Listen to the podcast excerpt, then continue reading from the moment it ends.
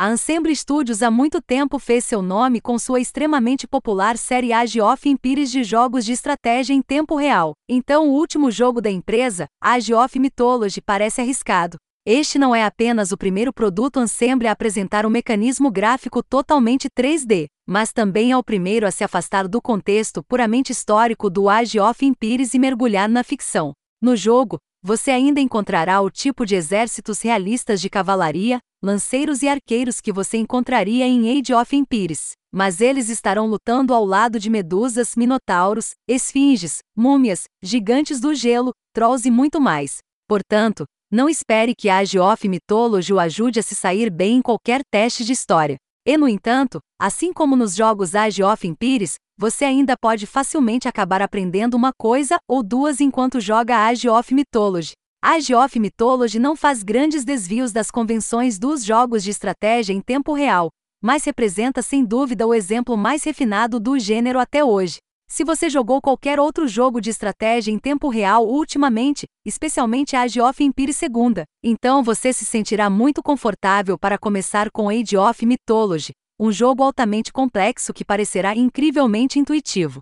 Se você jogou muito Age of Empires II, então você terá a impressão de Age of Mythology que os designers gastaram seu tempo ajustando ainda mais as convenções de jogabilidade que eles mesmos já ajudaram a criar e criar muitos e muitos reviravoltas inteligentes para dar ao jogo muito apelo, profundidade e valor duradouro. Você, em sua essência, Age of Mythology se parece muito com Age of Empires II, bem como outros jogos de estratégia em tempo real. Uma partida típica ainda exigirá que você gaste uma quantidade considerável de tempo e atenção reunindo vários recursos, construindo sua civilização, depois produzindo vastos exércitos, pesquisando inúmeras tecnologias e atualizações comandando suas forças em grandes batalhas. O modelo de recursos do jogo é muito semelhante ao de Age of Empires II, com uma exceção. Você mais uma vez precisa de amplos suprimentos de comida para construir novas unidades e avançar de um estágio de civilização para o próximo. E a comida é mais uma vez obtida da caça, coleta, agricultura ou pesca.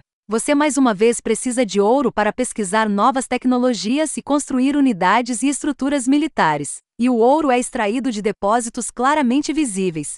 LL encontrar espalhados sobre cada mapa. Você também precisará cortar bastante madeira. Stone, o quarto recurso dos jogos do Age of Empires, não é um fator no Age of Mythology, embora haja um quarto recurso, favor. Favor representa os poderes dos deuses de suas civilizações e é usado para convocar as poderosas unidades mitológicas de sua civilização, além de ganhar alguns bônus tecnológicos divinos. Uma coisa que cada uma das três civilizações do jogo tem em comum é que seu templo é um dos edifícios mais importantes. É lá que as unidades mitológicas são convocadas e outros aprimoramentos divinos são concedidos. No entanto, cada civilização ganha favor de forma diferente. Os aldeões gregos podem ser ordenados a rezar em um templo, o que aumenta gradualmente o favor. Os trabalhadores egípcios podem construir monumentos a seus deuses, quatro diferentes, sucessivamente maiores, que geram favor. E os nórdicos ganham favores travando guerras. As civilizações também têm diferentes tipos de unidades de heróis disponíveis, que se especializam em derrotar unidades mitológicas. Os gregos têm um punhado de heróis lendários como Ulisses, Jasão e Heracles. Os egípcios têm sacerdotes e um faraó, um líder poderoso que pode ser usado para acelerar a construção de edifícios, aumentar a produção, ou servir como guardião de seu povo. Os nórdicos podem produzir inúmeros Eusíris, poderosos guerreiros que são os mais favorecidos pelos deuses a maneira como as diferentes civilizações geram favores e a maneira como devem incorporar seus heróis na batalha criam uma jogabilidade muito interessante logo, de cara. Por exemplo, os gregos podem gerar favores com bastante facilidade, mas não podem ter tantos heróis em campo quanto os nórdicos. Enquanto isso, os nórdicos podem ter muitos heróis em campo, perfeitos para lidar com os grandes exércitos mitológicos dos gregos, mas não podem ganhar favores tão prontamente quanto os gregos ou egípcios. Além disso, as diferentes civilizações reúnem e usam os recursos de forma diferente. Os egípcios não constroem estruturas tão rapidamente, mas não usam madeira para fazê-las. Os nórdicos usam sua infantaria robusta para a construção, enquanto suas unidades de trabalhadores são usadas apenas para coletar recursos. Os nórdicos também usam carros de boi como pontos móveis de entrega de recursos.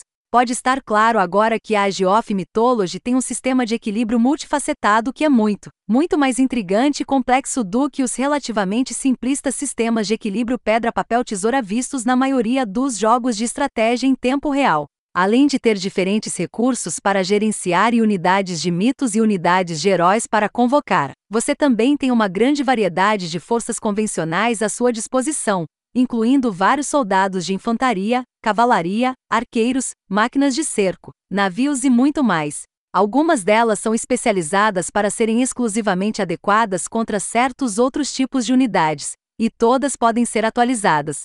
Embora as unidades míticas possam muitas vezes fazer um trabalho rápido com as forças convencionais, unidades como o Ciclope e o Minotauro podem matar a maioria dos soldados humanos com um único golpe. Você absolutamente precisa equilibrar suas unidades míticas com seus exércitos padrão. Por um lado, as unidades míticas podem ter ser produzido tão prontamente quanto as forças convencionais podem.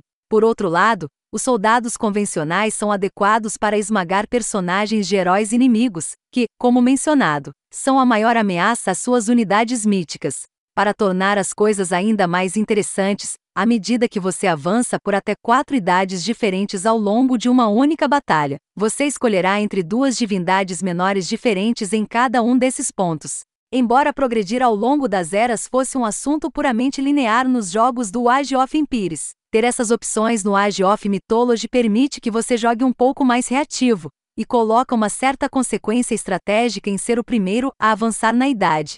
Um jogador experiente que saiba da lealdade de seu oponente com, por exemplo, Artemis, a deusa grega da caça, pode então concentrar seus esforços em unidades de treinamento que sejam eficazes contra arqueiros, já que os poderes de Artemis reforçam as unidades de arqueiros dos gregos. Claro, o jogador que avançou mais cedo deve ter uma vantagem tecnológica para compensar isso. De um modo geral, as batalhas no Age of Mythology têm uma sensação semelhante às do Age of Empire II, o que significa que geralmente são grandes, brutais e rápidas. Estruturas e edifícios defensivos não são tão resistentes a danos aqui quanto em Age of Empire II, e o trabuco onipresente desse jogo não está em lugar algum.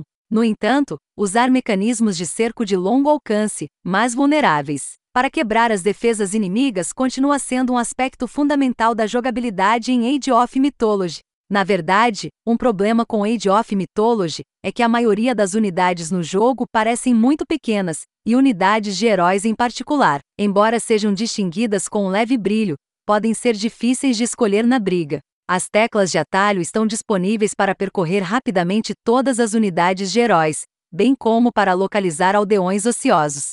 Por falar nisso, as teclas de atalho estão disponíveis para praticamente todas as ações do jogo, e podem ser redefinidas como você achar melhor.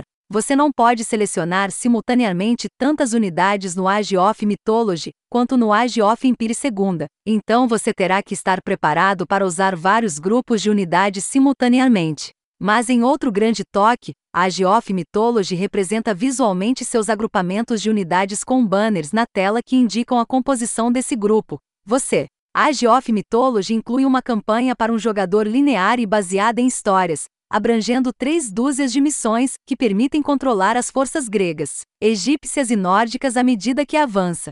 Algumas cenas decentes usando o mecanismo 3D do jogo são usadas para conduzir a história, que diz respeito a um herói atlante e suas jornadas lendárias em terra, mar e além. A variedade de missões na campanha é boa, e quatro diferentes configurações de dificuldade garantem que praticamente qualquer pessoa encontre um desafio adequado do oponente do computador. A campanha também faz um bom trabalho ao apresentar a maioria das unidades e conceitos do jogo contextualmente, ou pelo menos lhe dará alguma oportunidade de brincar com a maioria das unidades, tecnologias e estruturas para ter uma noção de como tudo funciona. Embora algumas das missões da campanha apresentem algumas circunstâncias ou objetivos incomuns que mudam, a história do jogo não é incrivelmente envolvente. Não que os fãs de Age of Empires II esperassem que fosse. Esses jogadores provavelmente irão direto para o modo de mapa aleatório do jogo, de qualquer maneira, o modo de mapa aleatório é muito parecido com o do Age of Empire II, exceto que permite que você escolha entre uma variedade significativamente maior de configurações, dos desertos do Egito às planícies frígidas da Escandinávia e ao submundo mitológico grego. Você pode jogar com ou contra até 11 outros jogadores controlados por computador, e seu comportamento pode ser